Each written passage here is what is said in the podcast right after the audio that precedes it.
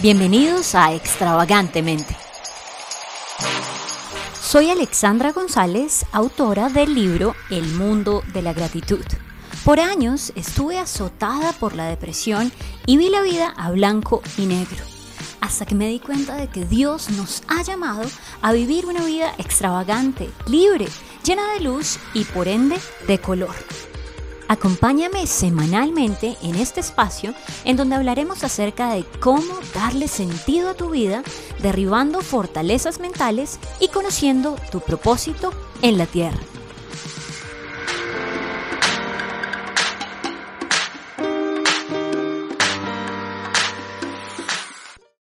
Hola a todos los que se conectan hoy con este nuevo episodio de Extravagantemente.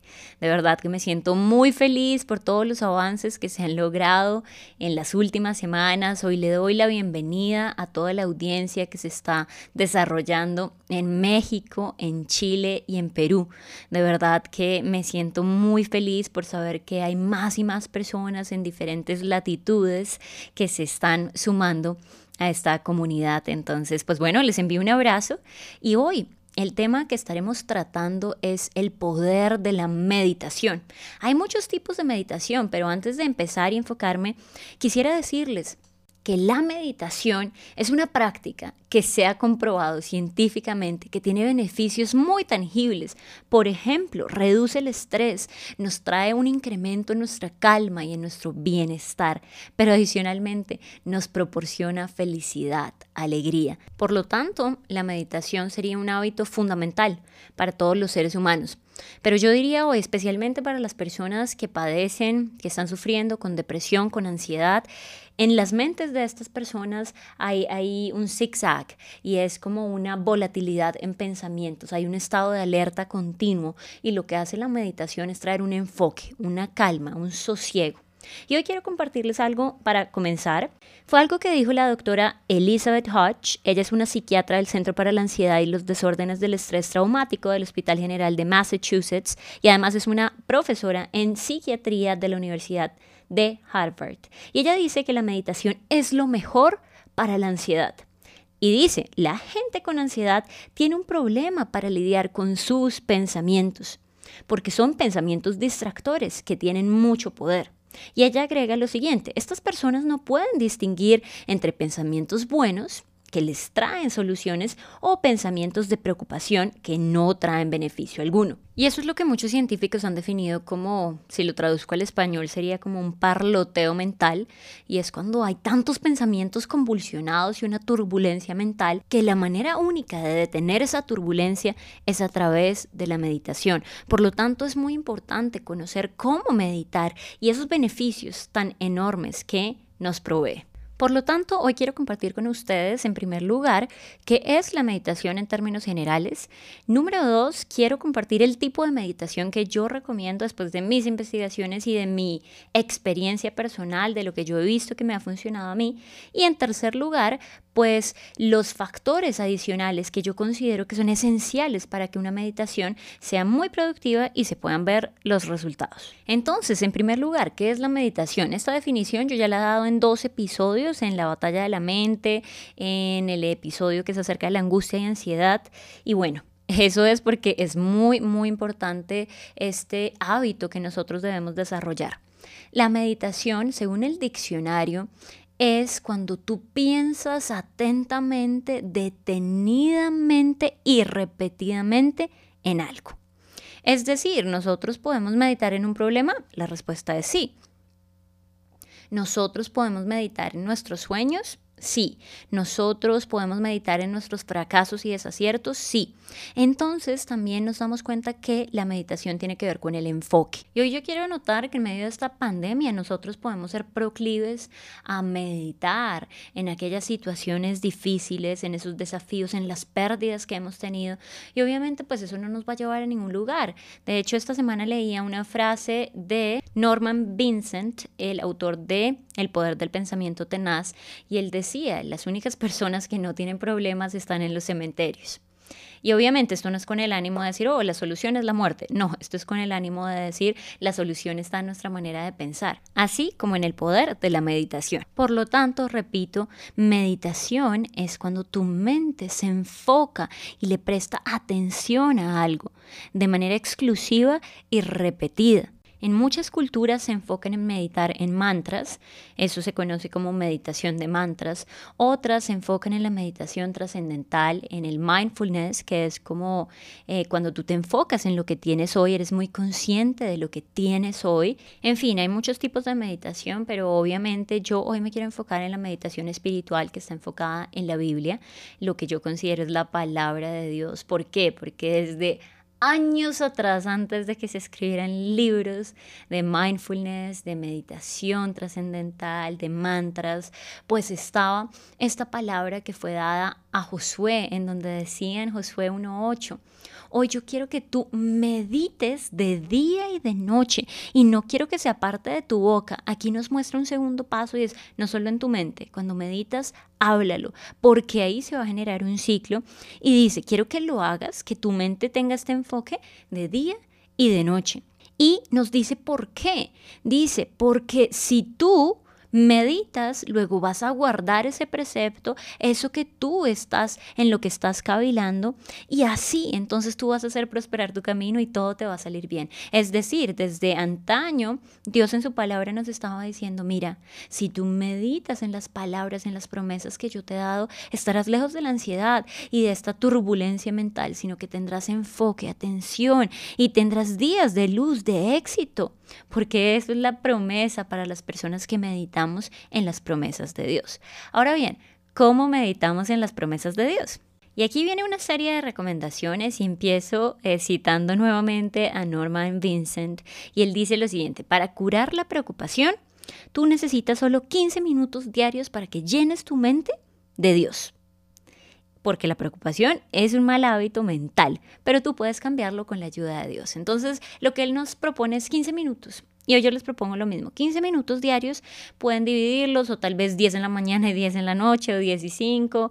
Bueno, o sea, que le dediquen un tiempo. 15 me parece súper, súper viable, pero es algo de ser disciplinado. Número dos, tengan un espacio para su meditación. Es decir, no lo vayan a hacer en la mesa del comedor, en la cocina, donde toda la gente está hablando, donde tal vez están cocinando y está la radio el televisor. No, cuando tú vas a meditar, recuerda que esto es un enfoque. Entonces no puedes tener distractores, sino en un ambiente limpio. Yo recomiendo que sea un ambiente iluminado, un ambiente en donde haya naturaleza, un ambiente en donde tú estés a solas y un ambiente en donde estés cómodo, cómoda, que tú te puedas sentar, eh, que estés con una ropa como de meditar, no con la pijama ni con el vestido de paño, no, algo cómodo. No sé para ti que sea cómodo, para mí cómodo puede ser una pantaloneta o una licra, hacer ejercicio, algo en donde yo de verdad pueda estar muy, muy tranquila.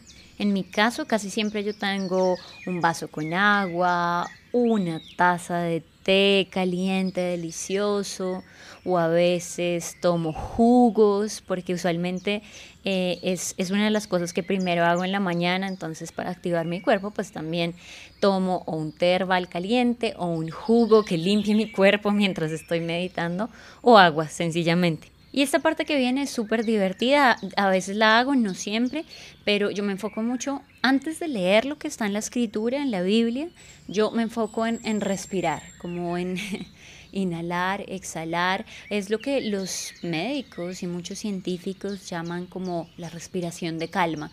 A veces, sobre todo en las noches, lo hago más, porque en el día uno ha tenido agite, estrés, entonces lo que hago es Ok, voy a ser consciente de mi respiración. Inhalo, retengo, 1, 2, 3 y luego empiezo hasta 7. Y eso me hace estar presente, como que dejo afuera ya lo del día y inhalo, exhalo, inhalo, exhalo. Y es una manera de prepararme para lo que voy a leer, para lo que voy a recibir. Paso siguiente, yo leo uno o dos versículos del pasaje que yo esté estudiando esa semana. Entonces vamos a hacer un ejemplo práctico con Filipenses 4, 6 y 7. Entonces lo que yo hago es leerlo atentamente, poner atención a cada una de las palabras. En este caso dice, por nada estéis afanosos. En la versión, a veces lo que hago es lo leo en español y en inglés. En la versión de inglés dice, estén ansiosos por nada. Y entonces yo digo, ok, es un tema lingüístico. Estén ansiosos por nada. Aquí dice, por nada estén afanosos. Y dice, sino que, o antes bien, en todo, en todo. Entonces yo digo, ok, al comienzo dice, por nada estés afanada. Y luego dice, más bien en todo, en todo, y yo empiezo, ok, a pensar en esa palabra una y otra vez, en todo, mediante oración y súplica con acción de gracias, es decir, oración, súplica, acción de gracias, ahí me está dando una orden, en todo, con oración, súplica y acción de gracias, sean dadas a conocer tus peticiones delante de Dios. Es decir, que a veces lo que me tiene afanada y ansiosa son cosas que no he resuelto. Tengo peticiones, pero aquí dice, ok, tú vas a orar, tú vas a suplicar, tú vas a agradecer y vas a poner esas peticiones delante de Dios. Y luego que dice, y la paz de Dios que sobrepasa todo entendimiento, guardará tu corazón y tu mente en Cristo Jesús. Y yo lo vuelvo a leer. Y la paz de Dios que sobrepasa todo entendimiento, guardará tu corazón y tu mente en Cristo Jesús. Y yo lo vuelvo a leer y me doy cuenta que dice, la paz viene después de entregar mis cargas, no al contrario, o no sin eso. Yo no puedo tener paz si no entrego mis cargas. Entonces digo, ok, hay una relación entre la paz, la ansiedad, la oración, la acción de gracias, y ahí empiezo. Y la meditación me da esa clave, me da esa llave. Y es ser consciente de las palabras, de las oraciones, de los silencios, de las preguntas, de los signos de exclamación. Y mi paso final, como tengo ropa cómoda, es me alejo de la Biblia, me pongo en pie y empiezo a estirar mi cuerpo, a respirar y a decir ese versículo palabra por palabra. Es decir, de tanto repetirlo lo empiezo a memorizar, porque en el día pues no va a tener la Biblia. Entonces la única manera de estar pensando en eso en el día pues es que lo haya memorizado. Y entonces yo empiezo, ya como tengo ropa cómoda, entonces me empiezo a estirar.